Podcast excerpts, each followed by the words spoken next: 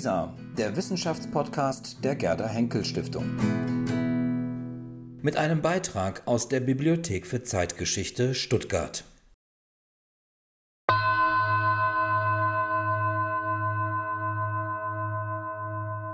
Ja, ähm, in Deutschland wird protestiert und zwar nicht zu knapp gegen Stuttgart 21 für Klimaschutz, bezahlbaren Wohnraum, Verkehrswende äh, oder für die Erhaltung des Hambacher Forstes, aber auch für den Diesel, gegen Corona-Maßnahmen äh, oder gegen die Aufnahme von Geflüchteten.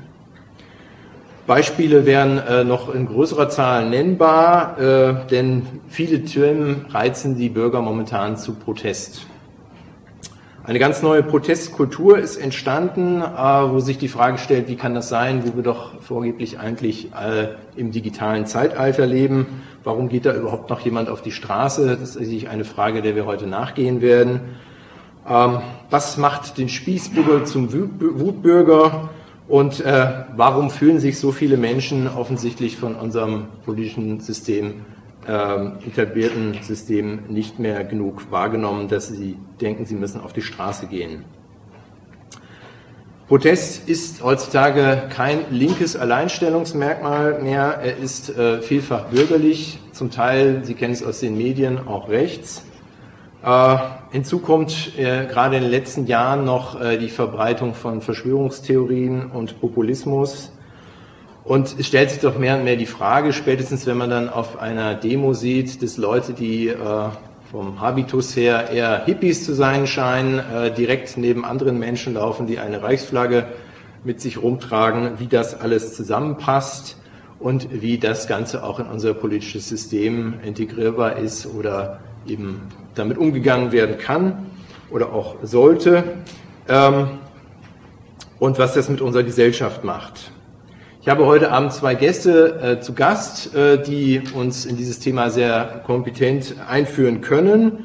Zu meiner Linken äh, Julia von Staden, äh, zu meiner Rechten äh, Professor Philipp Gassert, äh, beide Experten zur Protestkultur, die ich Ihnen jetzt näher vorstellen möchte.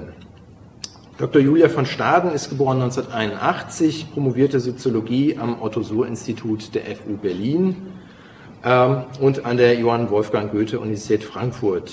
Ihr Forschungsschwerpunkt ist soziale Bewegungen, aber auch Konstruktivismus, kritische Theorie sowie EU- und UN-Institutionen. In Stuttgart ist sie Geschäftsführerin der zivilgesellschaftlichen Institution Die Anstifter, stadtweit bekannt. Im Mai ist ihre Dissertation Stuttgart 21, eine Rekonstruktion der Proteste, soziale Bewegungen im Zeitalter der Postdemokratie als Buch erschienen. Dr. Julia van Staden, herzlich willkommen in der Landesbibliothek. Dankeschön. Professor Philipp Gassert promovierte Mitte der 90er Jahre als Historiker an den Universitäten Heidelberg und arbeitete anschließend am Deutschen Historischen Institut in Washington. Nach Stationen in München, Pennsylvania und Augsburg hat er heute den Lehrstuhl für Zeitgeschichte an der Universität Mannheim inne. Er leitet außerdem die Forschungsstelle Widerstand gegen den Nationalsozialismus im deutschen Südwesten und neben vielen anderen Publikationen äh, publizierte er 2018 das Buch Bewegte Gesellschaft, deutsche Protestgeschichte seit 1945. Auch Sie, Herr Gassert, herzlich willkommen Vielen in Dank. Stuttgart und in der WB. Ja, ähm, was habe ich jetzt heute Abend mit Ihnen und mit Ihnen allen zusammen vor? Ähm, ich werde jetzt beide um ein kurzes Eingangsstatement bitten, äh, in dem Sie noch mal kurz darstellen, worum es in Ihren Büchern geht. Ähm, anschließend werden wir hier auf dem Podium diskutieren und dann werden Sie natürlich äh, als Publikum auch die Möglichkeit haben, Fragen zu stellen.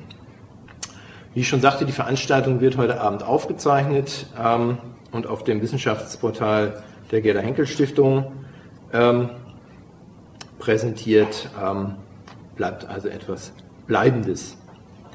Ja, Herr Gassert, ähm, die heutige Protestkultur ähm, ist etwas, was äh, eben sehr heterogen zu sein scheint äh, und sich, ich sage jetzt mal, vor zehn Jahren angefangen hat zu bilden. Sie können mich auch gerne korrigieren. Äh, man hat von Stuttgarter Perspektive aus den Eindruck, es fing alles in Stuttgart an. Auch darauf kommen wir später sicherlich noch zurück. äh, mit den Protesten gegen Stuttgart 21, aber hat eben heutzutage auch ganz andere Formen angenommen. Können Sie uns da eine Orientierung bieten? Gut, also ich werde selbstverständlich mich vor dem äh, lokalen äh, äh Genie der äh, Stuttgarter Protestkultur verbeugen und glaube, dass das äh, in der Tat eine ähm, ein wichtiger Ort ähm, in unserer Protestgeschichte verschiedentlich äh, gewesen ist. Ähm, wenn man an den sogenannten Krawall äh, von 1948, die Vorfälle äh, denkt oder daran denkt, dass 1983 hier direkt vor dem Gebäude die große Menschenkette der Friedensbewegung 23. Oktober 1983 entlang gegangen ist. Also es hat eine ähm, tiefe Tradition ähm, in dieser Stadt, äh, dass Menschen in Protest auf die äh, Straße gehen. Ähm, wenn Sie mich als ähm, Historiker äh, fragen, wie ich die heutigen Bewegungen einschätzen würde, und das ist ja jetzt nicht nur Stuttgart 21, das ist ja, läuft zwar immer noch, aber hat schon eine etwas längere Geschichte. Ich denke jetzt auch an die Fridays for Future, äh, Black Lives Matter ähm, und natürlich äh, die äh, Proteste gegen äh, die Pandemie-Maßnahmen. Ähm, wenn ich daran denke, ähm, dann glaube ich, sehen wir recht deutlich, dass Protestieren in unserer Gesellschaft nichts Ungewöhnliches ist. Ja? Also es ist alltäglich äh, geworden, es ist normal geworden. Es sind, Sie haben das bereits angesprochen, jetzt linke, rechte, Status quo orientierte, also ganz viele verschiedene Gruppen aus ganz vielen verschiedenen ähm, politischen ähm, Perspektiven heraus ähm, die Straßenprotest äh, organisieren. Und das Entscheidende und Wichtige dabei ist, dass es nicht immer so gewesen ist äh, in unserer ähm, Geschichte. Ähm, und ich sehe hier die 1980er Jahre in der langen historischen Perspektive durchaus als einen gewichtigen, ähm, gewichtigen Wendepunkt. Ich glaube, dass wir uns tatsächlich fragen müssen, warum dieses Medium, also warum der Protest nicht aus unserer Gesellschaft verschwindet, trotz Digitalisierung und ähm, Internet. Im Gegenteil sogar die Protestintensität äh, zu wachsen scheint, ähm, würde, ich, würde ich behaupten. Ähm, und ich glaube, es gibt Gründe, äh, die auch mit dieser Digitalisierung zusammenhängen. Also es ist gerade nicht so, dass die Digitalisierung uns verleitet, von zu Hause aus unserem Wohnzimmersessel äh, heraus zu protestieren, was wir natürlich auch alle können. Ähm, aber wir alle wissen auch, dass ein Social Media Post oder eine, eine Eintragung in eine äh, Petition oder Unterschriftenliste oder sowas, dass das nicht die gleiche Wirkung hat ähm, äh, wie die Ansprache gegenüber der Gesellschaft, ähm, die eine ähm, ja, persönliche Präsenz ähm, von menschlichen Körpern in, der, in der Straße bewirkt. Also das ist, glaube ich, ein wichtiger Punkt, über den man intensiv nachdenken könnte, warum Menschen immer noch äh, protestierend auf die Straßen gehen, wo sie doch Facebook, äh, TikTok, Twitter, Instagram, what have you hätten und eigentlich ganz bequem von zu Hause demonstrieren könnten. Und wenn wir es jetzt streamen würden, dann könnten Sie ja diese Veranstaltung eigentlich auch von zu Hause sehen. Also warum sind Sie eigentlich hierher gekommen? Wir freuen uns natürlich, dass Sie, äh, dass Sie da sind. Es klingt ein ähm, bisschen ironisch, wie ich das jetzt formuliere, aber es ist überhaupt nicht trivial. Ähm, und wenn Sie sich überlegen, ähm, als Anfang September dieser, diese Truppe, relativ versprengte Truppe ähm, von Leuten, diese Treppen äh, von dem Reichstag ähm, hinaufgestürmt ist, da hatte an dem Punkt die Polizei eigentlich die Kontrolle nur wenige Minuten ähm, verloren. Der Spuk war ganz schnell dabei. Die Republik war in ihrem äh, in ihrer Existenz nicht bedroht. Auch die Invasion des Gebäudes stand nicht äh, bevor. Aber alle vom Bundespräsidenten abwärts bis zur individuellen Bloggerin ähm, haben sich veranlasst gesehen, darauf zu reagieren. Ja? Und das ist genau das, was eben Straßenprotest ähm, bewirken kann. Er generiert äh, mediale Aufmerksamkeit. Ich nenne ihn immer Politik mit einem Ausrufezeichen. Also es wird ein fettes Ausrufezeichen äh, dahinter gesetzt und wir alle sind so irgendwie konditioniert, ja, dass wir das sehr ernst nehmen, ja, wenn Menschen also sich da ähm, vielleicht auch in Angesicht der Gefahr, ähm, Frau von Staden hat über Stuttgart, Stuttgart 21 gearbeitet, ähm, versammeln und ähm, das, äh, das, das tun, ja. Also das ist ganz wichtig und ähm, ich glaube, dass die Digitalisierung die Schwelle zum Eintritt in eine Protestbewegung sogar abgesenkt hat äh, gegenüber den 80ern oder gegen den 60er Jahren. Aber das müssten wir dann diskutieren ich soll ja jetzt nur ein paar Thesen machen und nicht so lange reden. Ich möchte aber noch einen zweiten Punkt ähm, hervorheben, der mir sehr wichtig ist. Ähm, und zwar ist ähm, hat sich Protest normalisiert äh, im Laufe unserer ähm, Geschichte. Ähm, also ähm, ursprünglich war das ein Medium radikaler Außenseiter. Denken Sie an den Vormärz oder die 48er Revolution oder die, oder die Arbeiterbewegung im Kaiserbereich zurück. Also das waren wirklich Radikale, das waren Außenseiter, äh, die diese Art von äh, Protestdemonstrationen verübt haben. Ähm, und das ist heute nicht mehr so. Also spätestens seit den 80er Jahren ist es ähm, für diejenigen, die sich als Teil der Mitte der Gesellschaft verstehen, akzeptabel, auf die Straße zu gehen, ähm, zu, äh, zu demonstrieren und da ihre Meinung zu sagen. Ich sage nicht, dass alle das tun, es ist immer nur eine Minderheit, äh, die so viel Kraft aufbringt, äh, das zu tun, aber es ist bemerkenswert, dass es nicht auf ein bestimmtes Milieu äh, beschränkt ist in unserer Gesellschaft. Und wenn ich mir so die Bewegungen der letzten Monate oder letzten 24 äh, Monate oder so anschaue, also Fridays for Future, Black Lives Matter, natürlich auch die äh, Corona-Demonstration Stuttgart 21 ähm, oder die Seebrücke Demonstrationen gleich im April diesen Jahres, die ja dann das Bundesverfassungsgericht auch herausgefordert haben, Recht bekommen haben in Bezug auf das Versammlungsrecht. Also das sind alles Leute, ähm, die nicht von den Rändern der Gesellschaft kommen. Ähm, was eigentlich nicht gesehen wird oder übersehen wird, ist tatsächlich, wenn Gruppen, die marginal sind, demonstrieren. Also ich sage jetzt mal ähm, AsylbewerberInnen in äh, ihren Erstaufnahmeeinrichtungen, ja, wenn die demonstrieren, das wird kaum berichtet, ja. Fußballfans in Stadien, das wird als Krawall entpolitisiert oder was hier in Stuttgart äh, nächtens geschieht. Ja, das ist dann ein Krawall und damit ist es un unpolitisch. Auch darüber müsste man diskutieren. Aber wenn es aus dieser gesellschaftlichen Mitte herauskommt, dann ist es akzeptabel und das ist eine Entwicklung, die wir so seit, der, seit dem Zweiten Weltkrieg durchgemacht haben. Ähm, dritter und letzter Punkt. Ich glaube, man ähm, unterschätzt, äh, wie wichtig das Hinausgehen auf die Straße und es wäre interessant, was Sie für eine Einschätzung haben, Frau von Staden, aus Ihrer Untersuchung heraus.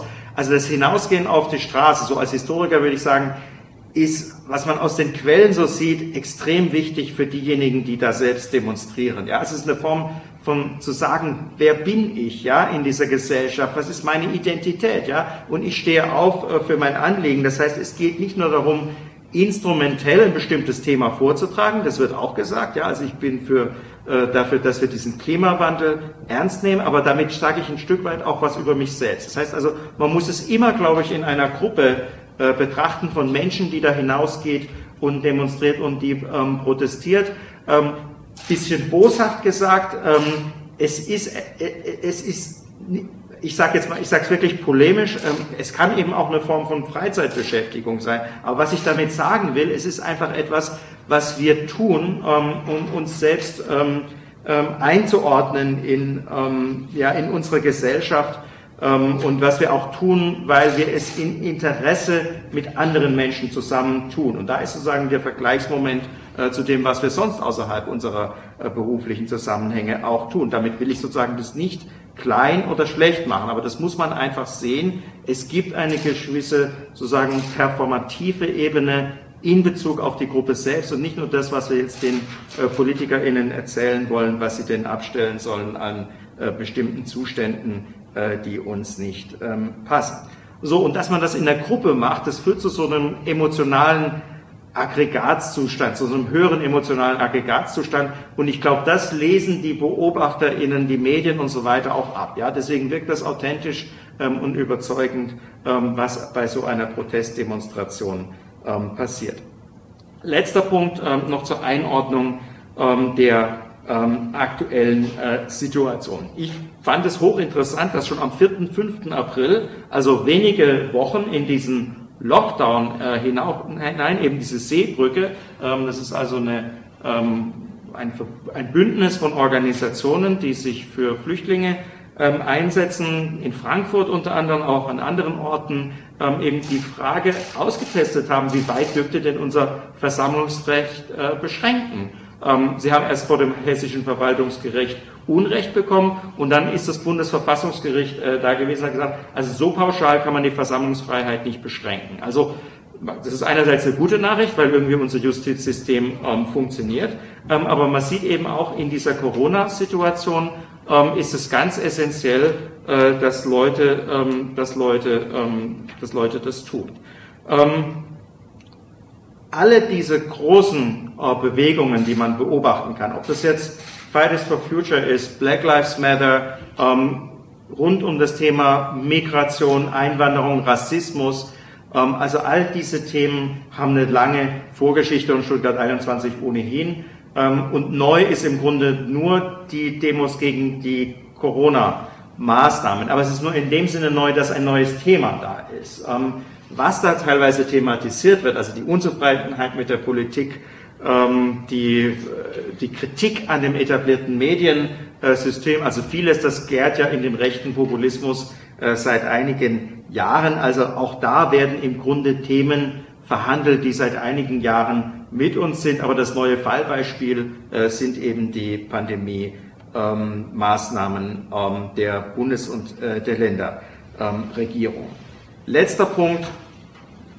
Weil Protest äh, zum Alltag unserer politischen Kultur so essentiell dazugehört, wir uns so daran gewöhnt haben, es so etabliert und historisch überliefert äh, ist, ist es nicht verwunderlich, dass angesichts existenzieller Krisen, Klimawandel, jetzt die Pandemie, ähm, Migration, ähm, dieser Dissens hinaus auf die Straßen äh, schwappt. Es ist ein Stück weit historisch äh, determiniert, äh, wie wir mit solchen Krisen umgehen. Ähm, das Repertoire ist überliefert, würde ich als Historiker äh, sagen. Leute machen es, weil früher Leute äh, das gemacht haben, mit Erfolg äh, gemacht haben. Bestimmte Techniken werden ja auch von einer Generation an die nächste weitergegeben. Und ähm, insofern ist es also eine Normalität, ähm, was Sie am Anfang beschrieben haben, in einer demokratischen Gesellschaft, dass Protest sehr viele Menschen bewegt und mobilisiert. Und wir können damit rechnen, dass das auch nicht äh, nach der äh, Pandemie ähm, endet, sondern mit dem nächsten Großthema ähm, wird äh, die nächste große Protestwelle über unsere Republik hinweggehen. Das wären so meine einleitenden Überlegungen und dann bin ich natürlich gespannt auf äh, die Diskussion und Ihre Reaktionen am Ende. Ja, vielen Dank, Herr Gassert, äh, für diese Einordnung des allgemeinen Phänomens. Äh, Frau von Stein, Sie haben sich mit einer ganz bestimmten Bewegung beschäftigt, äh, die in Stuttgart natürlich auch besonderes Interesse trifft, nämlich die Protestbewegung gegen Stuttgart 21. Was haben Sie in Ihrem Buch äh, genau untersucht und was sind Ihre Hauptthesen oder Ihre Hauptergebnisse? Ja, dazu muss ich mir auch meinen Spickzettel holen. ja, also in diesem Einstiegsstatement äh, will ich Ihnen heute die wichtigsten äh, Protestdynamiken der Bewegung gegen Stuttgart 21 aufzeigen. Es geht hier um äh, die entscheidenden Handlungslogiken ähm, und auch die Herausforderungen, also mit denen sich eine Protestbewegung konfrontiert sieht und die auch auf äh, andere, neuere Protestbewegungen übertragbar sein können. Also da bin ich dann auch gespannt, wie wir das in der Diskussion noch weiter erarbeiten. Ja, also die Konstellation, in der das Großprojekt S21 durchgesetzt werden sollte, war gekennzeichnet durch eine Verknüpfung von Politik und Wirtschaft. Also es gab einige potenzielle Interessenüberschneidungen von S21 Projektbetreibenden und der Wirtschaftslobby. Besonders deutlich wurde das ähm, durch diese S21 aufgewerteten Flächen, äh, wo jetzt das Milaneo steht. Hinzu kam dann noch die deutliche Positionierung der beiden Tageszeitungen eben zugunsten äh, des Projekts. Ähm, beide haben sich offen für S21 ausgesprochen. Besonders bemerkenswert auf der politischen Ebene war schließlich die Verknüpfung der Zukunftsfähigkeit Deutschlands mit dem Großprojekt. Äh, die Ausgangslage meiner Studie war jetzt die Hochphase der Proteste, also das ähm, war im Juli 2010. Zu diesem Zeitpunkt sprach sich sogar eine deutliche Mehrheit gegen äh, Stuttgart 21 aus. Die maßgeblichen Entscheidungen innerhalb der Protestbewegung wurden vom Aktionsbündnis gegen S21 getroffen. Und ähm, ja, also das setzte sich äh, vornehmlich aus Interessen- und Umweltverbänden aus, ähm, zusammen. Aber dort waren eben auch politische Parteien vertreten, wie die Grünen und die Linke, was eher jetzt unüblich ist für Protestbewegungen, dass äh, jetzt äh, maßgebliche Ressourcen, ähm, also wie äh, Strategien ähm, eben von äh, politischen Parteien äh, kontrolliert werden oder mitkontrolliert werden in einer Protestbewegung. Aber dazu kommen wir wahrscheinlich dann auch noch mal später. Mm, also die Protestbasis, äh, was sehr bemerkenswert war, hatte kaum Einfluss auf, ähm, auf diese Strategien oder auf diese Ressourcen. Ja, und am 30.09. kam es zum, äh, zur Räumung des äh, Schlossgartens. Der äh, 30.09., der hat sich ja jetzt erst kürzlich zum zehnten Mal gejährt. Und das war der große Wendepunkt, der erste große Wendepunkt der Protestbewegung. Sie hatte zwar im Vorfeld massiven äh, zivilen Ungehorsam angekündigt, und es folgten auch viele Menschen dann diesem Parkschütze-Alarm, was jetzt äh, zwar nicht neue äh, Medien, aber immerhin der SMS-Alarm war ähm, und ähm, wodurch sie sich eben auch vernetzt haben oder gegenseitig warnen konnten. Ja, aber letztendlich war die Bewegung eben auf diesen äh, massiven Polizeieinsatz vollkommen unvorbereitet. Aber die Ereignisse am Schwarzen Donnerstag hatten dann zunächst einen ganz starken äh, Mobilisierungseffekt. Es kamen Massendemonstrationen zustande mit bis zu 100.000 Menschen. Und der Protest war bundesweit in den Medien. Ja, und trotz dieser Repression schien die Bewegung auch ein Stück weit äh, gestärkt zu sein. Ähm, erstaunlich ist dann aber, wie schnell sich die Protestbewegung anschließend auf die Schlichtung unter Federführung der politischen Parteien eingelassen hat, weil eben hier äh, sozusagen die Massenproteste in ein Verfahren kanalisiert worden sind, im ähm, Glauben, dass S21 nur allein über die besseren Argumente, also über Sach- und Fachfragen geklärt werden könnte. Eine politische Einordnung des Konflikts kam dabei oftmals zu kurz. Die Basisaktivisten äh, definierten die Bewegung sogar als unpolitisch. Und hier trat dann eine Leerstelle auf, die dann sehr schnell auch von der Partei der Grünen als politische Fürsprechende aufgefüllt werden konnte, in der Schlichtung und darüber hinaus. Ja, und dieser Expertisestreit in der Schlichtung, ähm, der auch äh, im Fernsehen und äh, im Internet übertragen wurde, der konnte von der Bewegung schon allein aus strukturellen Gründen eben nicht für sich entschieden werden. Also sinnbildlich dafür steht äh, dieser Raum mit den 300 Aktenordnern, die, äh, der kurzzeitig besucht werden konnte, auch von eben Teilnehmenden der S21-Gegnerschaft, aber sie durften sich keine Notizen machen und ähm, waren da natürlich auch auf der Ebene im Nachteil, aber das sorgte nicht dafür, dass sie dann die Schlichtung abgebrochen haben oder darauf gepocht haben, eben eine ähm, Auseinandersetzung wirklich auf Augenhöhe zu führen, sondern ähm, sie haben sich zwar beschwert über diesen Nachteil, ähm, über diesen strukturellen Nachteil, aber ähm, waren weiterhin eben an der Schlichtung beteiligt. Ja, und infolge der Schlichtung änderte sich dann das Meinungsbild deutlich zugunsten von S21. Erstmals war dann eine Mehrheit von 54 Prozent für das Großprojekt. Und so kann man äh, jetzt verkürzt sagen, äh, sieht Legitimation durch Verfahren auch aus. Ähm, das wurde aber innerhalb von der Bewegung selbst und ähm, kaum reflektiert. Und die Proteststrategie wurde dann auch ganz schnell auf die Landtagswahl im kommenden Jahr, also 2011, ausgerichtet. Eben mit klassischem Wahlkampf statt Protestaktionen. Die wurden dann eher etwas zurückgefahren. Aber erst nach dieser Nuklearkatastrophe in Fukushima wandelte sich dann die öffentliche Meinung wirklich zugunsten der Grünen und die CDU-geführte Landesregierung wurde abgewählt. Die Protestbewegung aber äh, hat sich diesen Wahlsieg selbst zugeschrieben, also in ihren internen Diskussionen. Ähm, letztendlich kam es da aber nicht zu einem Stopp von S21, äh, trotz äh, dessen, dass eben S21-Gegner direkt ähm, an der Regierungsspitze äh, waren.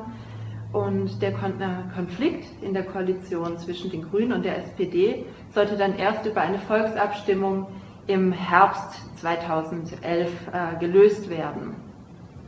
Ja, und die Ausgangslage hierfür war aus Sicht der Bewegung eben wenig erfolgsversprechend, denn die öffentliche Meinung, die hatte sich ja schon infolge der Schlichtung ähm, eben zugunsten von S21 geändert. Und außerdem ähm, stand der Pro-S21-Kampagne mit 2,3 Millionen Euro das Vierfache an Kapital zur Verfügung als eben der S21-Gegnerkampagne. Ähm, also da wurde auch deutlich, dass eben äh, die Protestbewegung gar nicht äh, auch in diesem weiteren Verfahren strukturell äh, auch auf Augenhöhe mitagieren konnte. Ja, und das Ergebnis der Volksabstimmung war dann auch wenig überraschend. Eine Mehrheit von 58,9 Prozent stimmte dann für Stuttgart 21. Das Quorum wurde zwar nicht erreicht, also ähm, das äh, war nämlich nur eine Wahlbeteiligung von etwa 48 Prozent und das war zu wenig. Aber für die Landesregierung und auch für den Großteil der Bevölkerung war die Angelegenheit damit entschieden.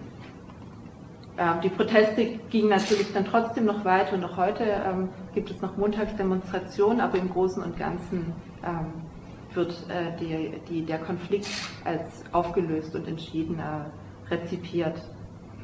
Ja, abschließend lässt sich Folgendes konstatieren. Am Beispiel der Bewegung gegen S21 zeigt sich, äh, wie politische Meinungsbildung funktioniert. Ähm, also das hängt auch mit dieser Identitätsfrage jetzt zusammen, die äh, Sie genannt haben, äh, Herr Gassert. Ähm, oder eben äh, wie diese Meinungsbildung an Fachexpertinnen und Experten sowie an die Parteipolitik delegiert wird und aus dem Diskurs innerhalb der Protestbewegung ausgelagert werden kann. Und auch neuere Bewegungen, ähm, wie jetzt beispielsweise Fridays for Future, müssen sich eben mit dieser Problematik auch äh, immer wieder auseinandersetzen. Also dort werden zwar ähm, äh, Parteiflaggen ähm, auf ihren Protestkundgebungen untersagt, aber ähm, das heißt eben nicht, dass, äh, dass, äh, dass es jetzt eine entschiedene Emanzipation ist äh, von politischen Parteien. Aber das werden wir wahrscheinlich noch weiter äh, klären dann im Verlauf unseres Gesprächs. Ähm, auch bei Fridays for Future gibt es außerdem die Tendenz, den Konflikt, der ja durchaus politische Aspekte hat, äh, vermehrt auf naturwissenschaftlicher Fachebene auszutragen. Und eine weitere Problematik ähm, sind die Verfahren. Das äh, hat äh, besonders die Schlichtung gezeigt. Auf politischer Ebene wurde hier viel gelernt, also ähm, was jetzt Dialog und Einbindung betrifft, was ja auch eine gute Sache ist. Ähm, aber ob solche Verfahren äh, jetzt immer im Sinne von Bürgerinnen und Bürgern sind oder ob es sich vornehmlich um Durchsetzungsmaßnahmen handelt, das sollte eben auch immer kritisch hinterfragt werden.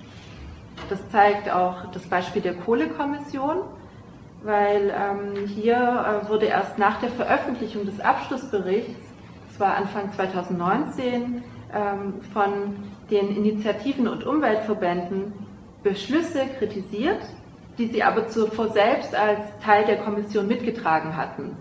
Und dann hatte das schon irgendwie den Siegel ihrer äh, äh, Teilnahme und ähm, sie haben das eben irgendwie auch mit legitimiert.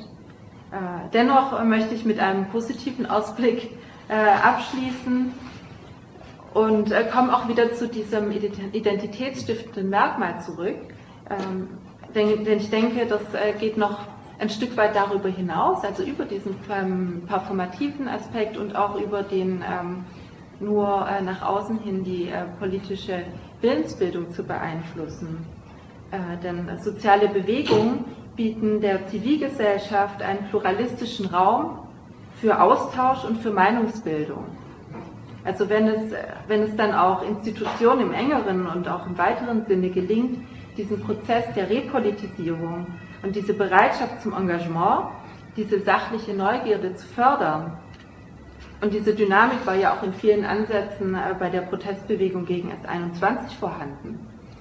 Wenn es dann gelingt, diesen Prozess um politische und soziale Debatten zu erweitern und die vorhandenen demokratischen Institutionen zu stärken, dann gelingt es auch eben diese politische Mündigkeit der Bürgerinnen und Bürger weiter zu fördern und ebenso auch ähm, also so hoffe ich zumindest, eine pluralistische und auch sozial gerechtere Gesellschaft zu ermöglichen. Das ist ein sehr gutes Stichwort, äh, Frau Staden. Auch Ihnen vielen Dank. Den Eingangsstatement. Ähm, Sie haben mit der Teilnahme jetzt schon einen sehr spannenden Punkt in Ihrem Buch ähm, oder der Beteiligung äh, angesprochen. Ähm, Sie sind ja als, äh, nicht nur als Soziologin äh, auf, auf dieses Thema zugegangen, sondern Sie waren ja selbst auch aktiv in der Bewegung. Ähm, und Sie schreiben in Ihrem Vorwort, dass Ihnen das als Wissenschaftlerin die Möglichkeit gegeben hat, Einblicke in diese Bewegung zu bekommen, die Sie als Außenstehende nicht gehabt hätten. Ähm, das äh, ist auf der einen Seite sicherlich ein, sehr interessanter ähm, zusätzlicher Zugang, den man da hat. Aber hatten Sie da nicht an manchen Stellen dann auch äh, Rollenkonflikte? Weil als äh, Wissenschaftler hat man ja zumindest vom Anspruch her äh, immer das Ethos, dass man objektiv an Dinge rangeht, von außen stehend die Dinge betrachtet, neutral herangeht. Stellte das für Sie ein Problem dar? Naja, in der Geschichte der Soziologie gibt es ja den Positivismusstreit mhm. und ähm, also äh, natürlich gibt es äh, Wissenschaftler oder Soziologinnen und Soziologen, die jetzt ähm, eher ähm, von ihrem Schreibtisch aus arbeiten. Und ähm, äh, aber ich denke, dass wir ja alle Teil der Gesellschaft sind. Und auch die Forschenden selbst sind Teil der Gesellschaft. Und deswegen gehört es auch dazu als äh, Teil der Gesellschaft ähm, sich solche Bewegungen direkt anzuschauen. Ähm, und das heißt auch, dass man sich durchaus auch klar positionieren kann, also oder sogar vielleicht sollte in gewissen Fragen. Ähm, man hat ja als Forscher auch eine gewisse Vorbildfunktion. Also wenn man darüber auch schreibt, dann ähm, äh, hat man auch einen ganz anderen Zugang äh, eben zu anderen, äh, zu einem, zu einer anderen Rezeption sozusagen. Und ja, ich denke, dass ich selber, mir ist es immer ganz gut gelungen, mich abzugrenzen, wenn es denn für meine wissenschaftliche Analyse wichtig war. Aber ansonsten, ähm, ja, kann, kann man als Mensch sich ja nicht komplett ähm, loslösen von seinem Dasein innerhalb von der Gesellschaft. Deswegen, ähm, bloß weil ein Forschender jetzt nicht in einer, äh, in einer, ähm, in einer ähm, bei einer Demonstration jetzt mitläuft, heißt es ja nicht, dass er nicht trotzdem eine Meinung hat. Aber dieses, dieses Abgrenzen, das gehört natürlich zur wissenschaftlichen Arbeit dazu. Also egal, ob jemand zu einer Demonstration geht oder nicht, diesen Prozess muss jeder Forschende machen. Mhm. Hatten Sie dann einen zeitlichen Abstand zwischen äh, dem selber aktiv sein und dann äh, der wissenschaftlichen Betrachtung des Themas oder ging das äh, ineinander über? Also ich stelle mir das schwer vor, wenn man, also jetzt ganz bildlich gesprochen, ich komme von der Demo, ich bin emotional aufgeladen und aufgewühlt oder ärgere mich über Herrn Geißler und äh, dann im nächsten Moment muss ich aber irgendwie wieder das Ganze runterfahren und sagen, so, aber was heißt das jetzt äh, wissenschaftlich betrachtet, wenn ich mir jetzt äh, von als Soziologin die, die Bewegung anschaue? Ja, also ich glaube, einmal Soziologin, immer Soziologin und den Habitus, den kann man einfach nicht ablegen. Ähm, also ich bin schon als Forschende auch von Anfang an reingegangen mhm. ähm, in diese Bewegung und mir war klar, dass, äh, dass ich darüber meine Doktorarbeit schreiben möchte. Also als, äh, ähm, als Soziologin habe ich das auch irgendwie als Stuttgarter Soziologin als meine Aufgabe begriffen. Aber um natürlich ist es einfacher mit dem zeitlichen Abstand äh, die Dinge einfach einzuordnen und ich habe erst so richtig nach, äh, also 2016 so richtig intensiv dann an meinem Buch auch oder an meiner Dissertation gearbeitet, auch ähm, weil äh, vieles sich dann auch erstmal setzen lassen musste, da haben Sie schon mhm. recht.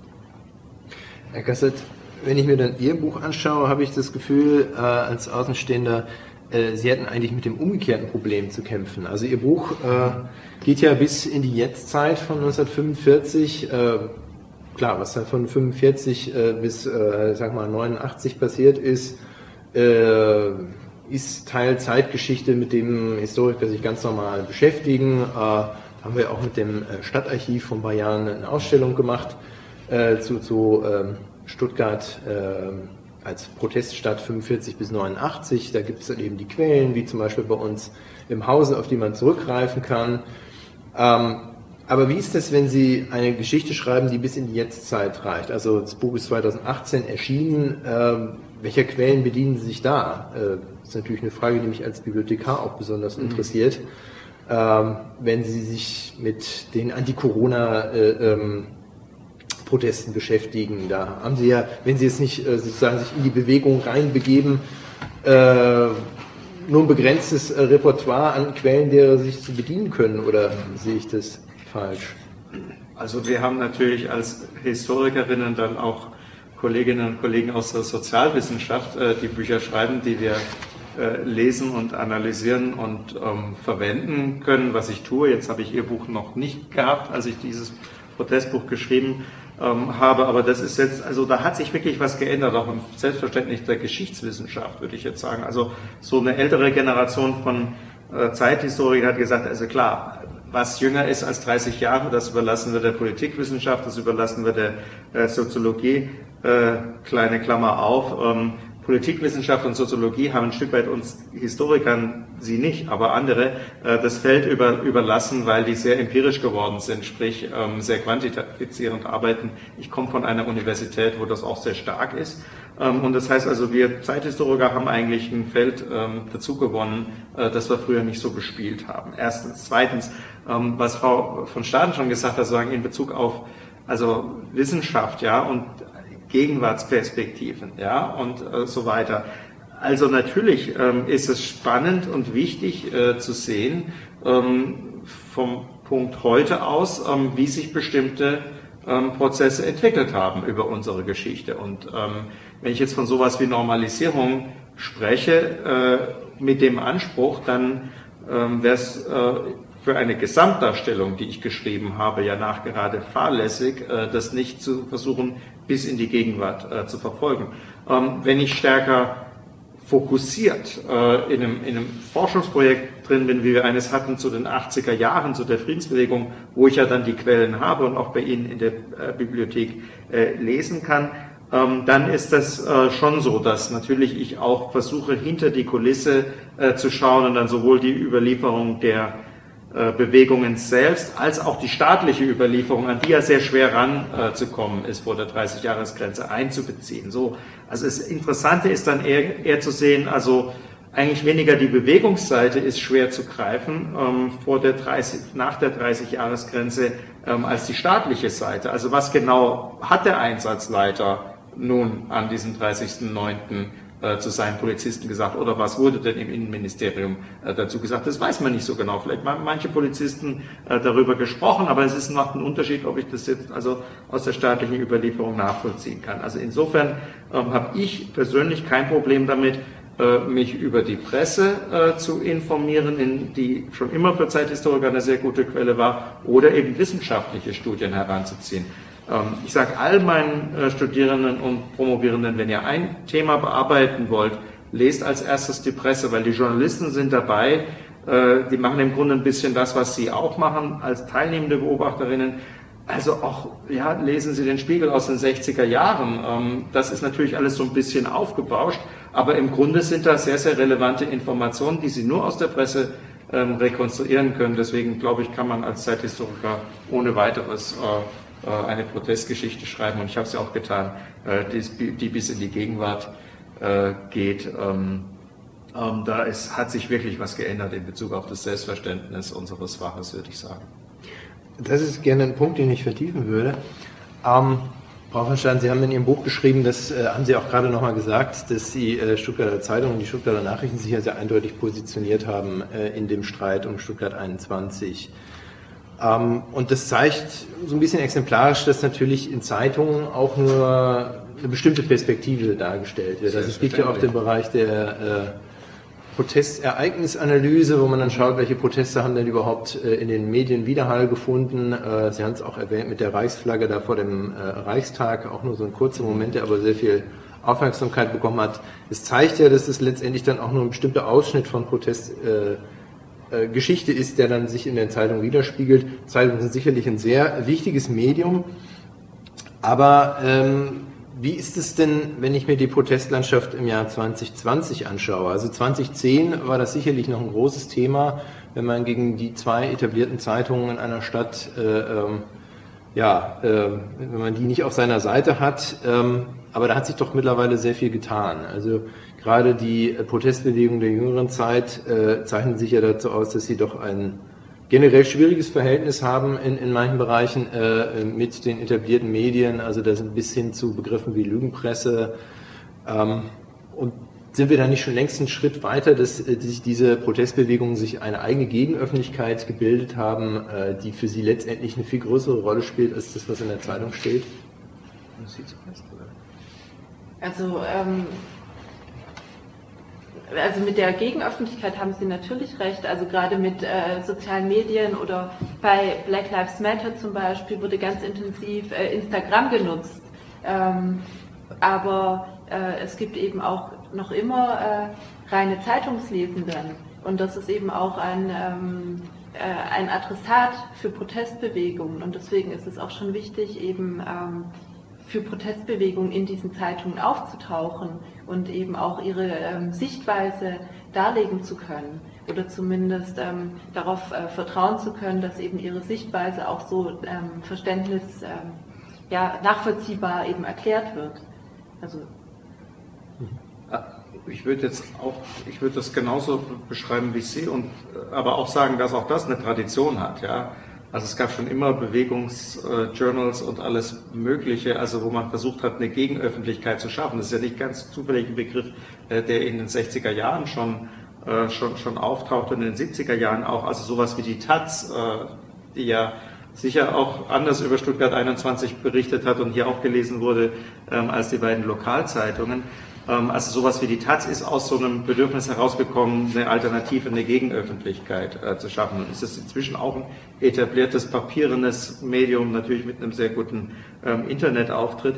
Ähm, das Interessante ist aber alles in allem, ja, natürlich haben wir heute äh, diese, diese Möglichkeit über soziale Medien, die eigene Perspektive sehr unmittelbar für den Endkonsumenten, die Endkonsumentin zugänglich äh, zu machen. Ähm, also ich kann genau sehen, was Fridays for Future will. Die haben also eine Seite, da brauche ich nur drauf zu gehen. Ähm, aber am Ende äh, hilft es oder ist es immer noch wichtig, ja, für die gesellschaftliche Gesamtwahrnehmung, ähm, kommt das nun in den Abendnachrichten, selbst wenn ich die nicht mehr gucke, äh, kommt, macht Ingo Zamperoni in den Tagesthemen was dazu? Weil das wird dann schon über YouTube äh, geteilt, ja, das Segment, ähm, das Ingo Zamperoni äh, macht, ja, oder Pina Atalay oder wer auch immer, ja. Und das ist schon, also nach wie vor haben die, ja, ich sag, nennen Sie mal so etablierten Medien so eine Art Zertifizierungs- und Authentifizierungsfunktion ähm, in Bezug auf das, was die Republik im Ganzen bewegt, ja.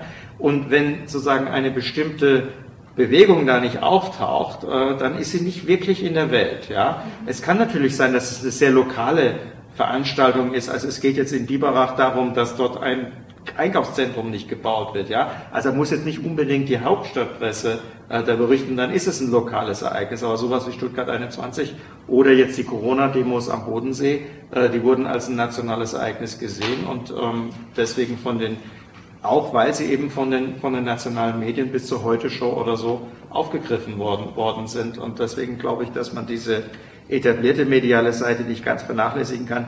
Im Übrigen sind ja auch die Unterschiede nicht mehr so ganz trennscharf, ja, weil auch die sogenannten etablierten Medien natürlich eigene soziale Medienplattformen inzwischen haben, auch auf Instagram sind äh, und, und, und, sonst wo. Ja? Also auch hier gibt es natürlich eine gesamte äh, irgendwie eine ja, Verwischung sozusagen der Unterschiede zwischen sozialen Medien und etablierten Medien. Und manchmal ist es auch so eine Kampfparole, ähm, wenn man von etablierten Medien redet, äh, die einen angeblich nicht anhören, wenn man also permanent Sendezeit hat. Es ist natürlich lächerlich. Ja, es ist natürlich lächerlich, äh, wenn einzelne Bewegungen behaupten, dass sie, dass sie einfach nicht, nicht wahrgenommen werden.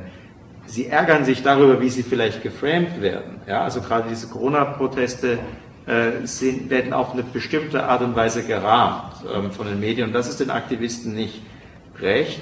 Ähm, und das ist aber nun auch natürlich nichts äh, völlig Neues, äh, wenn man sich so die Weltgeschichte äh, des Protests anschaut, dass natürlich man nicht immer Herr oder Herrin über die eigene Message ist. Und das haben Sie auch sehr gut beschrieben in Bezug auf Stuttgart 21, wie es da gewechselt hat, die öffentliche Wahrnehmung. Und das spiegelt sich natürlich dann auch im Umfragen und am Ende in so einer ähm, Volksabstimmung wieder, wie wir sie hier in Baden-Württemberg gehabt haben. Ja, also ich würde auch sagen, dass dieses Gegenöffentlichkeit, die eine Protestbewegung selber schafft, die ist natürlich wichtig, aber ähm, die hat auch einen starken ähm, äh, binnenmobilisierenden Effekt sozusagen. Also dass einfach äh, diejenigen, die schon selber eh ähm, die Bewegung positiv sehen, sich dadurch auch bestätigt sehen, ähm, dass am Beispiel S21 es sind zwei Zeitungen äh, dadurch entstanden. Äh, es wurde ganz viel gestreamt, alle möglichen Veranstaltungen, Demonstrationen wurden, wurden gestreamt. Also es gab ein richtiges Team, äh, die immer gerufen wurden, wenn eine Aktion war. Und äh, das konnten dann die, ähm, ja, die S21-Gegnerinnen und Gegner dann auch selber nochmal nachschauen, äh, was dort alles passiert. Und ähm, gleichzeitig sorgt es ja auch für diese bekannte ähm, Bubble. Also dass äh, einfach ähm, einem selber nur diese Medien dann, diese Gegenöffentlichkeit zugänglich ist, in der ähm, man sich dann doch selber auch bestätigt oder die eigenen Sichtweisen bestätigt und eben die Aufgabe dann von so äh, ja, äh, von, von ähm, eben der sogenannten bürgerlichen Presse, die jetzt viel gescholten wird, gerade auch von ähm, damals auch natürlich, äh, teilweise auch zu Recht von den S21-Gegnern, aber eben ähm, ja, pauschal ähm, ist es fatal, das komplett abzulehnen. Also auch, weil das ja auch ein Teil der politischen Meinungsbildung ist und ähm, auch insofern ähm, ja auch äh, ein, äh, ein, wichtiger Aspekt eben für die Zivilgesellschaft ist oder für die äh, Bildung der Bürgerinnen und Bürger. Mhm. Ich würde gerne auch noch einen Punkt ergänzen, der mir als Historiker total wichtig ist und das beschäftigt mich sehr, weil es eigentlich nicht die Geschichte heute ist, also von vor 30 Jahren, sondern die zukünftige Geschichtswissenschaft. Ja? Ähm, also wie schaffen wir eigentlich eine Überlieferung von dem, was in diesen Bewegungen vor sich geht. Und Sie haben es ja beschrieben, also es ist eine Form der, es ist irgendwo ein Bubble und man setzt sich selbst damit auseinander, man, man kommuniziert. Ähm, aber es ist ja wichtig, um zu verstehen, was, was die Menschen bewegt, äh, die in einer solchen ähm, Bewegung sich organisieren. Und so Institutionen wie Ihre, äh, die haben da eine große Aufgabe ja, in Zukunft. Ähm, also diese Dinge oder, oder das Stadtarchiv äh, für natürlich genauso ähm, diese Dinge einfach zu sammeln, die jetzt genuin digitale Medien sind und wo es auch keinen Printout oder sonst was mehr gibt. Also das einfach zu erhalten für die zukünftige Forschung, nämlich die in 30, 40 Jahren, wenn ich längst nicht mehr ähm, forschen werde und die meisten von uns, die hier im, im, im Raum sitzen. Also es ist ganz, ganz wichtig, dass wir diese Überlieferung irgendwie bilden. Ähm, ich weiß, dass die Leute aus den Bewegungen das oft nicht so gerne hören. Da kommt da wieder ein Historiker, der will irgendwas von meinem Dachboden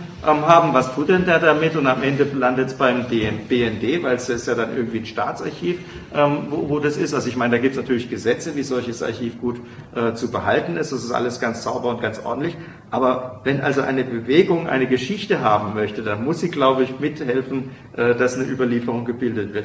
Und ich wollte noch auf was Zweites reagieren, wenn, wenn, wenn ich darf. Ähm, das ist nämlich der Punkt, äh, den ich sehr interessant fand von Ihnen, äh, Frau von Staden. Also ähm, wie sozusagen ähm, die Bewegung und die Politik zusammenspielen. Und ich glaube, eine Bewegung, die was bewegen will und nicht nur irgendwie Identitätsfindung für sich selbst macht, ja, genau die muss eben über das Mediensystem irgendwie mit der Politik interagieren. Insofern ist es schon richtig, wenn Fridays for Future äh, sagen, also klar wollen wir, äh, dass ihr dieses Thema Klima ernst nehmt und deswegen sprechen wir euch ähm, auch an und sind irgendwie in einem Dialog mit, mit, mit der Politik. Manchmal wird es dann peinlich, also wenn die Kanzlerin zu sehr, also sagen wir mal, eine Bewegung lobt, lobt, da muss man sich schon ein bisschen fragen. Ähm, oder in Heidelberg ist der Oberbürgermeister mitmarschiert, der gehört nicht den Grünen an, wie hier in, in, in Stuttgart. Ähm, äh, der ist eher einer konservativen Partei angehörig. Ähm, also wenn der OB mitmarschiert, dann muss man natürlich überlegen, also wie, wie sehr geht eigentlich so eine Bewegung überhaupt noch gegen den Konsens an. Aber das ist jetzt wiederum so ein bisschen in Klammer gesagt. Ich glaube, es ist ganz, ganz wichtig, äh, dass sowas wie eine politische Meinungsbildung ähm, erfolgt. Und da haben Bewegungen schon eine wichtige Aufgabe, eine bestimmte Perspektive vorzutragen, äh, die die etablierte Politik nicht so formuliert oder schon auch dann durch bestimmte Parteien in dem Bundestag, der inzwischen ein breites Spektrum hat, ähm, gibt es Verbündete. Das halte ich jetzt auch nicht für ein eine völlige Sünde, wieder den Geist äh, des politischen Widerstandes in Protestbewegungen. Und auch das übrigens hat eine Tradition. Also wenn man sich die Proteste gegen die Notstandsgesetze 68 anschaut, die wurden sehr stark von bestimmten Gewerkschaften äh, getragen. Ähm, also IG Metall war da ganz wichtig, aber auch die SPD ähm, in weiten Teilen hat, hat da mitgewirkt. Also auch, wir haben das also auch in der Vergangenheit gehabt, dass bestimmte Protestbewegungen mit parteipolitischen Akteuren, oft oppositionellen parteipolitischen Akteuren zusammengearbeitet haben. Letzter Punkt, ähm, über den man auch reden muss, ähm, weil Sie so die aktive Wissenschaft angesprochen haben. Was mache ich eigentlich, wenn ich jetzt ähm, politisch mich eher als linksliberal bezeichne, was ich in meinem Fall tun würde, aber trotzdem muss ich ja die rechten Bewegungen ähm, untersuchen und auch ernst nehmen, ähm, also auch wenn da sozusagen meine Empathie nicht ist. Ja? Also ich finde Ihre Position, die Sie formuliert haben, nachvollziehbar, dass man das abgrenzen kann, aber ich muss als Wissenschaftler auch sagen, mein Konzept von Protest, das gilt genauso für Stuttgart 21, wie es für Pegida äh, gilt. Ja, das gilt genauso für die Reichsbürger, äh, wie es meinetwegen für Black Lives Matter geht. Also das, diese professionelle Möglichkeit des Zugangs muss ich mir, glaube ich, bewahren, weil sonst untersuche ich nur diejenigen, die mir sympathisch sind. Und das sollte ich als Wissenschaftler, glaube ich, nicht tun. Also das wäre schon mein Credo. Sonst könnte ich auch keine Erforschung des Nationalsozialismus betreiben. Ne? Also als, wir als Historiker ist ja für uns ein großes Thema. Da haben wir keine Sympathie, aber trotzdem ist es wichtig, dass wir als ProtestforscherInnen auch historische oder gegenwartsbezogene, sozialwissenschaftliche, dass wir auch die rechten Bewegungen ähm, untersuchen. Und da war historisch gesehen ein gewisses Defizit in der sozialwissenschaftlichen Protestforschung, aber das ändert sich inzwischen sehr stark, weil eben diese rechten Bewegungen so prominent geworden sind. Ist man als äh, Bibliothek natürlich auch in der besonderen Problematik, äh, dass man eben solchen Bewegungen gegenüber äh, irgendwie denen klar machen muss, dass man auch deren Material haben möchte, man selbst aber vielleicht lebensweltlich aus einer anderen Ecke kommt. Ähm, um damit irgendwie umzugehen.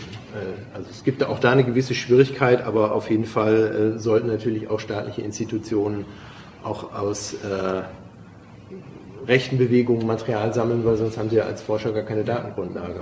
Oder es gibt eben dieses, diesen Umweg über die Bewegungsarchive, den ja die linken Protestbewegungen der 70er beschritten haben. Weil sie dem Staat nicht getraut haben, haben sie eigene Bewegungsarchive geschaffen.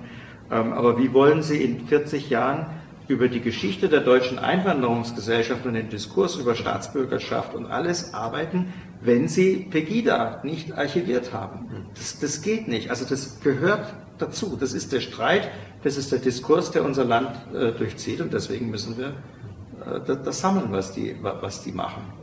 Ja. So, wenn es Ihnen recht wäre, würde ich gerne noch etwas mhm. zu Ihrem ähm, Punkt äh, mit dem Dialog äh, und der politischen Ebene äh, sagen. Und zwar ähm, haben Sie vollkommen recht, dass es äh, wichtig ist für Protestbewegungen, also Sie brauchen ja irgendwelche Adressaten. Mhm. Und ähm, das kann nicht einfach nur im leeren Raum schweben, ähm, jetzt bei der Protestbewegung gegen S21, dass es äh, einfach gestoppt werden soll und äh, wer auch immer darf, sich dafür zuständig fühlt, sozusagen das stoppen möge. Aber was ich eben doch sehr bemerkenswert fand äh, bei dieser Protestbewegung, ist eben, dass ähm, das entscheidende Gremium äh, dieser Protestbewegung, das eben die Strategie geprägt hat, das die äh, Ressourcen verwaltet hat, also das die Finanzen hatte, das auch für die Öffentlichkeitsarbeit äh, zuständig war. Das war eben das Aktionsbündnis gegen Stuttgart 21. Die haben nicht nur die Demonstrationen äh, organisiert, ähm, sondern eben auch die Pressearbeit, gemacht. Äh, Teile von ähm, den Menschen sind dann auch in die Schlichtung gegangen. Und ähm, hier finde ich es sehr bemerkenswert, dass eben tatsächlich politische Parteien gleichberechtigt ähm, mit, äh, ja, mit Bürgerinitiativen in einem Aktionsbündnis sind und ähm, die Basisbewegung sozusagen kaum eine Möglichkeit hat, auf die Strategien ähm, einzuwirken. Also diese, diese Basisbewegung hat zwar, also es, es gab einige Streitpunkte auch, ähm, was jetzt zum Beispiel zivilen Ungehorsam betrifft. Wie geht man da am besten strategisch vor? Oder wohin soll die Montagsdemo führen? Ist es gut, wenn der Straßenverkehr blockiert wird oder nicht? Oder macht man sich damit Feinde oder nicht? Oder ähm, so, wie geht man damit um? Und diese ganzen Entscheidungen wurden äh, eben in diesem Bündnis mhm. getroffen. Und das ist äh, schon etwas, was, äh, was sehr problematisch ist, wenn, äh, wenn es einer Bewegung nicht gelingt, ähm, im Dialog nur zu bleiben äh, und sich von, äh, von ähm, Parteien auch in gewisser Weise zu emanzipieren. Also es ist natürlich wichtig gewesen, dass äh, für die S21-Bewegung, dass sie überhaupt so groß werden konnte, dass ähm, jetzt äh, große Verbände wie der BUND äh, auch das unterstützt haben mit Mitarbeit, mit ihrem Wissen, auch mit ihren Verbindungen und ähm, auch die Grünen waren natürlich auch wichtig für die Protestbewegung, dass sie sich überhaupt so formieren konnte. Weil das waren ja einfach also ähm, ganz normale Bürgerinnen und Bürger, vielleicht waren es äh, Architekten, vielleicht waren es Ingenieure auch viele, aber es waren eben keine ähm, politisch erfahrene äh, Menschen jetzt oder die auch wissen, wie funktioniert Wahlkampf oder wie funktioniert überhaupt eine Demo. Und, ähm, aber diese Emanzipation fand eben nicht statt. Und was ich auch sehr spannend fand, ähm, war, dass die Bewegung eben sehr schnell gesagt hat, nee, wir sind gar nicht politisch. Äh, also intern wurde auch äh, diskutiert, ja, weder, wir sind weder links noch, noch rechts und wir mit dem Politischen haben wir gar nichts zu tun. Aber es ist ja doch tatsächlich auch äh, ein politischer Konflikt. Absolut, ähm, ja. Und dann aber in dem Glauben zu sein, das lässt sich jetzt nur mit Fach- und Sachargumenten lösen, das ist schon eine gewisse Fehleinschätzung auch gewesen, weil damit eine ähm, ein kompletter Bereich eben aus diesem Konflikt ausgeklammert wird und ähm, an eben äh, jemand anderen delegiert wird, aber nicht in der, innerhalb von der Bewegung ausgehandelt wurde. Sie machen jetzt also einen Unterschied zwischen Basisbewegung und äh, dem ähm, äh, nicht Koordination, Aktionsbündnis. Aktionsbündnis. Ja. Das heißt, die Zivilgesellschaft hat selber niemanden oder diejenigen haben, haben niemanden in die also die Parkschützer oder so haben niemanden in, die, in, in, in dieses Aktionsbündnis geschickt? Genau, also es okay. gab zwar eine Gruppe, die hat sich äh, aktive Parkschützer genannt, mhm. aber das war eine kleinere, für sich geschlossene Gruppe mit ähm, ja, bis zu 30 Mitgliedern ungefähr, aber jetzt die, die breite Bewegungsbasis, äh, die konnte darauf nicht einwirken, was in dem Aktionsbündnis beschlossen wurde an Strategien. Es gab dann zwar nach diesem 30.09. Äh, eben eine Initiative auch aus dieser Basisbewegung heraus, die Bewegung zu demokratisieren. Es wurde dann ein sogenannter Parkschützerrat gegründet, wo eben die verschiedenen kleineren Aktionsgruppen oder Bezugsgruppen hat man das genannt, also die in, gemeinsam in die Aktion gegangen sind oder ähm, ja, wo auch Strukturgruppen äh, drin waren, ihre Vertreter reingeschickt haben. Und da hat man schon versucht, dann die Bewegung selber basisdemokratisch auch zu organisieren und auch genau das, was eigentlich ähm, allgemein äh, kritisiert worden ist, an der, äh, an der Politik auch, ähm, selber irgendwie anders zu machen oder ein anderes System zu erproben. Äh, aber es ist dieser Basisbewegung eben nicht gelungen, wirklich äh, die Strategien mitzuprägen oder überhaupt ähm, die Ressourcen bei sich dafür äh, äh, zu haben. Und da sind andere Bewegungen schon äh, anders strukturiert. Also wenn man jetzt zum Beispiel an ähm, die Proteste im Hambacher Forst denkt oder mhm. so, oder ähm, dort gibt es eben nicht äh, diese enge Verwobenheit auch mit äh, Parteipolitik, sondern dort ist eher eine emanzipiertere Bewegung. Ich würde ganz gerne äh, von dem, was Sie sagen, noch einen Schritt zurückgehen. Also Sie sagen so, die Grünen haben äh, in der Bewegung eine Rolle gespielt äh, und vielleicht auch eine relativ dominante im Vergleich zu, zu Basisgruppen oder ähm, Basisteilnehmern der Bewegung. Aber ist nicht eigentlich erstmal die Frage, ähm, warum überhaupt in den letzten zehn Jahren, meinetwegen beginnt mit Stuttgart 21, so viele neue Protestbewegungen aufkommen? Äh, Im Vergleich, sage ich jetzt mal, zu den 2000er Jahren oder zu den 90er Jahren. Wir haben in den 70 angegangen mit, mit den Beginn mit den Studentenbewegungen, äh, dann in den 70er, 80er Jahren die große Zeit der Bewegungen, Friedensbewegung, Anti-AKW-Bewegungen etc. Und dann hat man das Gefühl, so ab Mitte der 80er wird es dann weniger.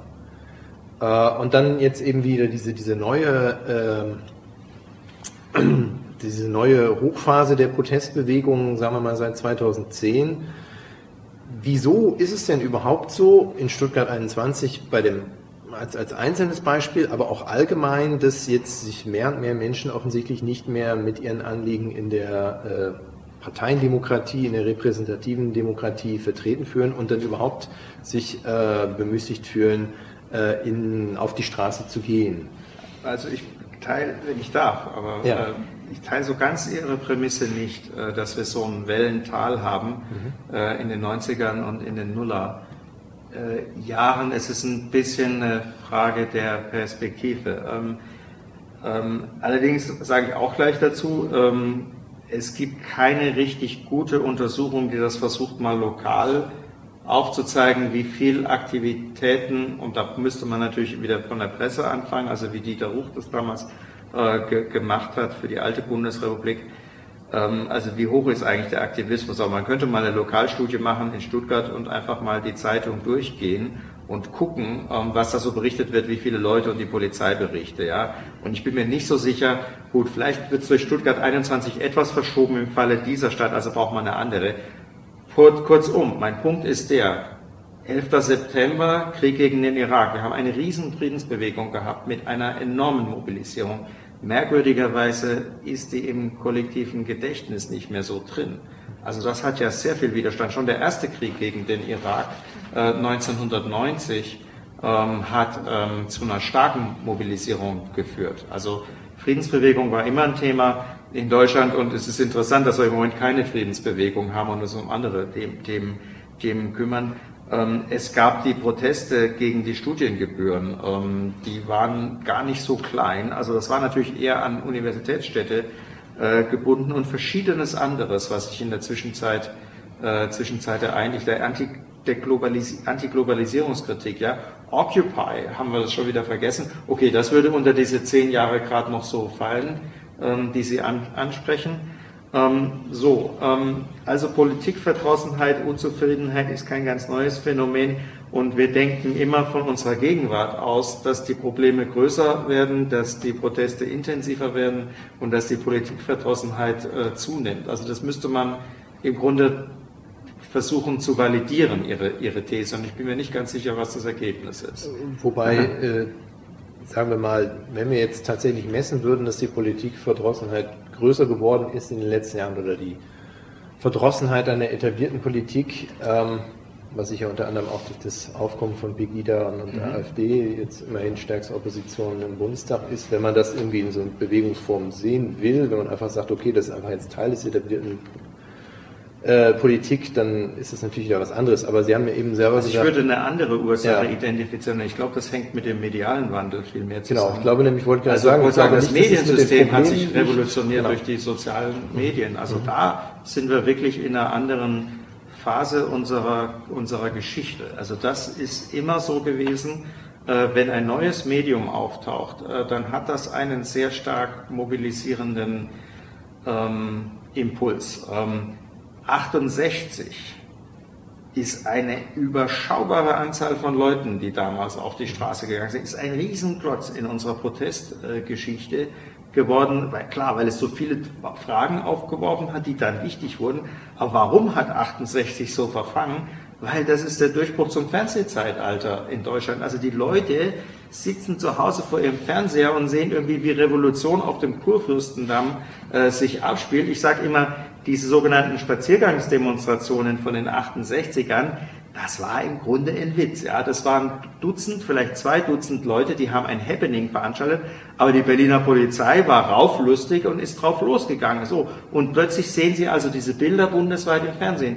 Man hat das Gefühl, 68 wurde in Berlin jede Woche ein Wasserwerfer eingesetzt. Jemand hat das mal untersucht.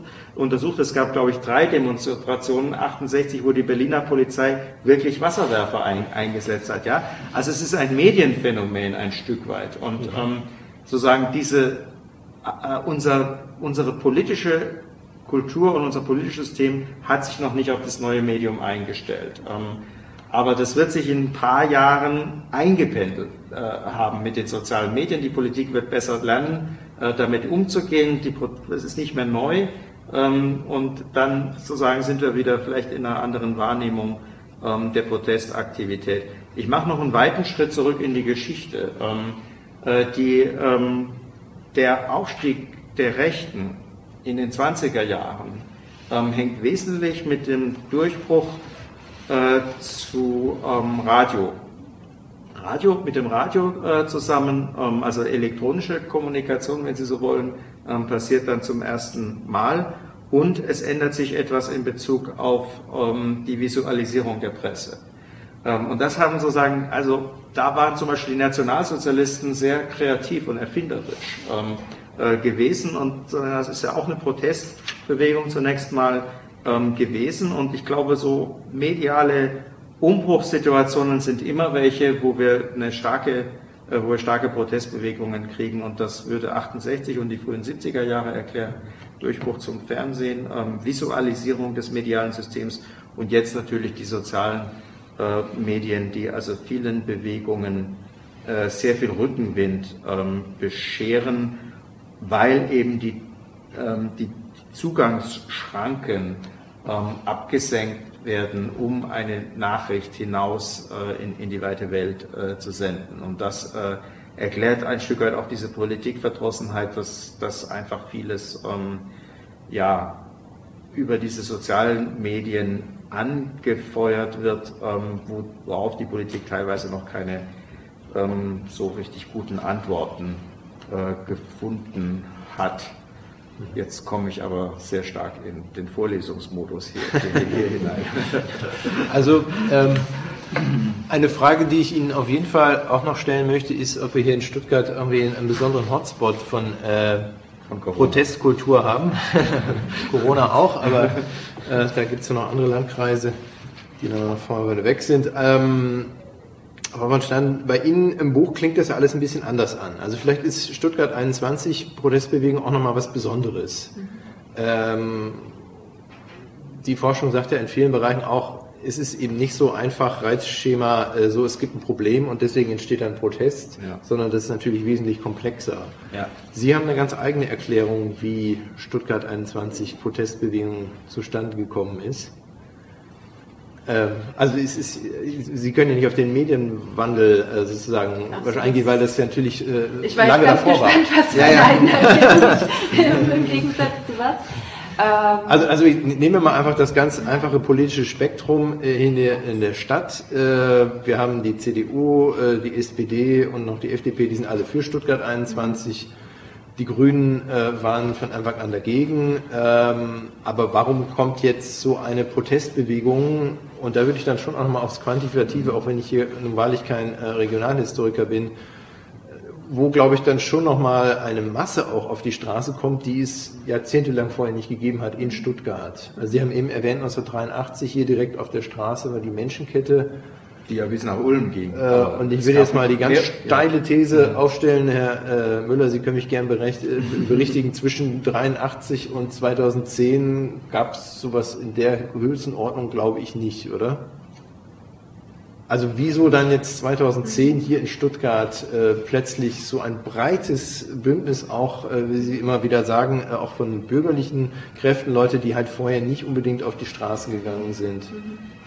Also ähm, naja, also erstmal wieso 2010, weil äh, dort äh, sollten ja ähm, die Abrissarbeiten des Stuttgarter Hauptbahnhofs und auch die Baumfällungen äh, überhaupt beginnen. Und deswegen äh, ging es da auch erst in diesem Jahr äh, mit den äh, Protesten so richtig los. Und ähm, so richtig ins Bewusstsein ist ja der ist Stuttgart 21 ja erst so gekommen durch diesen ähm, Architekturwettbewerb ähm, äh, kurz zuvor, also das war glaube ich 2009 oder so, als der veröffentlicht wurde ähm, dann kam es die ersten Montagsdemos, aber erstmal nur mit vier äh, Personen, die dann über Monate hinweg immer mehr und mehr Leute dazugekommen sind. Aber die ersten paar Montagsdemonstrationen, das waren auch jetzt nicht die Massenproteste, also die haben sich dann gesteigert. Und was natürlich die ähm,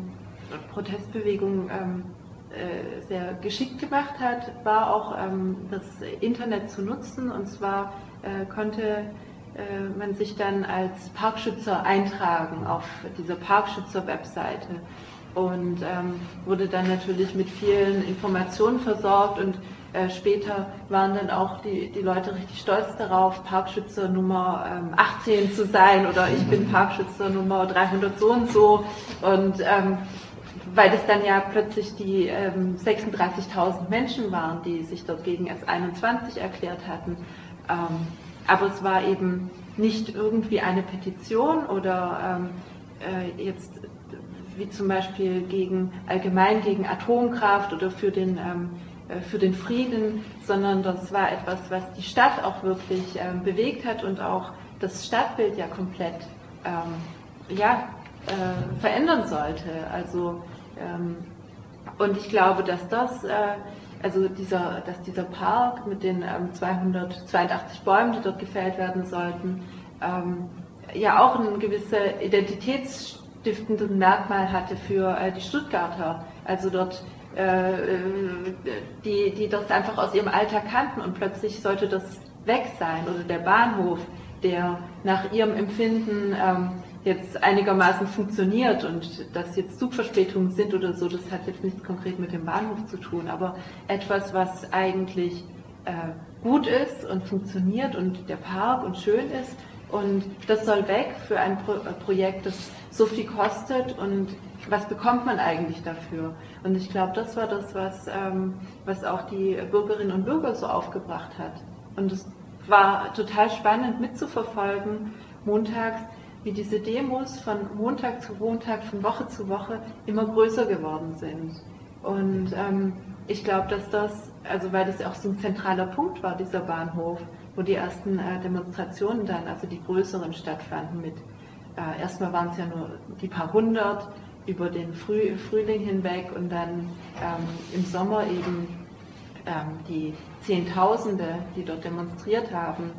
Und da war es schwer für ein, eine Stuttgarterin oder einen Stuttgarter, da nicht dran vorbeizukommen. Also man irgendwie, weil das ja zum Alltag gehört hat, dieser, dieser Protest, diese Demonstration jeden Montag oder auch diese Protestaktion fast jeden Tag, ähm, was äh, mussten sich eigentlich äh, die Bürgerinnen und Bürger auch irgendwie dazu positionieren und damit auseinanderzusetzen? Oder ähm, ich weiß nicht, ob Ihnen das ähm, äh, Sie sagten ja, Sie sind erst später nach. Stuttgart gekommen, gell? Ähm, und zwar haben dann die S21-Gegner angefangen, ihre grünen Buttons äh, am, äh, am, Kragen zu tragen, so als Erkennungsmerkmal. Und äh, dann konnte man so Szenen beobachten, wie sich eben S21-Gegner in der Bahn angelächelt haben und zugezwinkert haben, weil sie gesehen haben, ach, das ist ja auch äh, einer von uns sozusagen. Und ähm, das hat die Bewegung auch nach innen hin ähm, enorm gestärkt. Also dieses, dass, dass sich einfach das ähm, im Lebensraum äh, der Zivilgesellschaft abgespielt hat, dieser Protest. Also ich muss, äh, äh wie gesagt, zugeben, ich habe 2010 in Berlin gewohnt. Und was mich von Berlin aus damals immer so ein bisschen gewundert hat, ist, äh, wie dieser politische Entscheidungsprozess äh, für dieses Großprojekt eigentlich abgelaufen ist, weil äh, die Entscheidung, diesen Bahnhof umzubauen, grundlegend umzubauen, ist ja viele Jahre früher passiert. Und ich habe so ein bisschen den Eindruck, äh, die Stuttgarter haben es erst gemerkt, als irgendwie der Bagger irgendwie an den Bahnhof äh, rangefahren wurde und da dran rumgeknabbert hat. Oder der erste Baum sich die ersten Feldkommandos den Bäumen genähert haben. Also erst als es irgendwie offensichtlich war, weil, wie gesagt, die politischen Entscheidungen sind ja Jahre vorher getroffen worden. Ja, aber sie waren irgendwie. Ja, aber sagen wir mal so, also wahrscheinlich gibt es da jetzt ganz viele im Publikum, die das besser beurteilen können als, als, als ich, weil ich komme ja nun aus Baden. Ähm, aber ähm, also ein Stück weit ist so eine Bewegung immer kontingent und zufällig. Ja, und Sie haben recht, diese Entscheidungen wurden lange vorher gefällt aber was, da kommen mehrere Sachen zusammen, ja. Ähm, und eines war, dass die Landesregierung abgewirtschaftet hatte, ja, nach Teufel. Und äh, dann ähm, so verschiedene Faktoren. Und dann gibt es so, was Sie so beschrieben haben, was man jetzt boshaft wieder, ich meine es nicht so, den Mitläufereffekt nennt, ja, in der Forschung. Also eines kommt zum anderen, es ist der Schneeball und die Leute merken, da ist was los und ich will dazugehören. Und so verstärkt sich so eine kann sich eine Bewerbung einfach verstehen, dann muss die Politik nur ein paar, nur blöd darauf reagieren, äh, dann kommt ein Polizeieinsatz dazu und so und dann haben sie die Bewegung.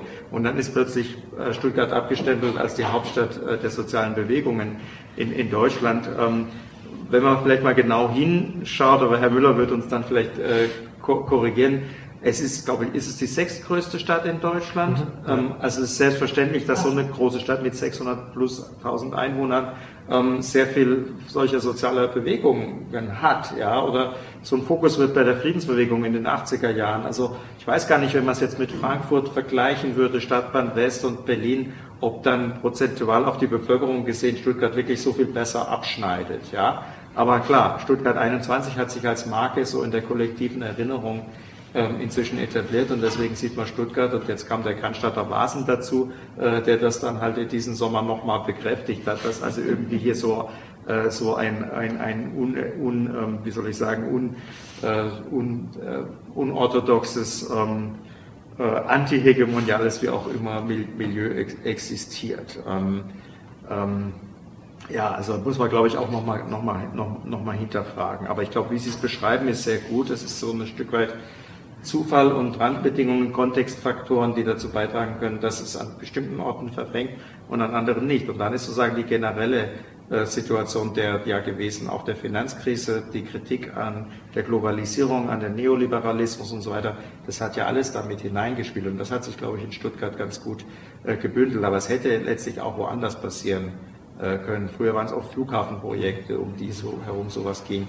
Und so ein großes Bauprojekt mitten in der Stadt ist schon natürlich was, was, was Besonderes äh, gewesen. Und ansonsten werden natürlich jeden Tag irgendwo 200 Bäume äh, gefällt. Also wenn man es nur von den Bäumen her, her, her betrachtet, dann könnten wir jetzt alle auf der Schwäbischen Alb uns ähm, irgendwo hinsetzen und ähm, versuchen, die Holzfäller an ihren, an ihren Arbeiten zu hindern. Also, es kommen, aber natürlich sind diese Bäume Formen der Identifikation für, die, für, für diese Gruppe, ja. Also ich, es ist eben mein Park, ja, es ist in meiner Stadt. Und es passiert eben nicht irgendwo im, im, im Schwarzwald. Ein Slogan war ja auch äh, Wessen Park, unser Park übrigens. Ja.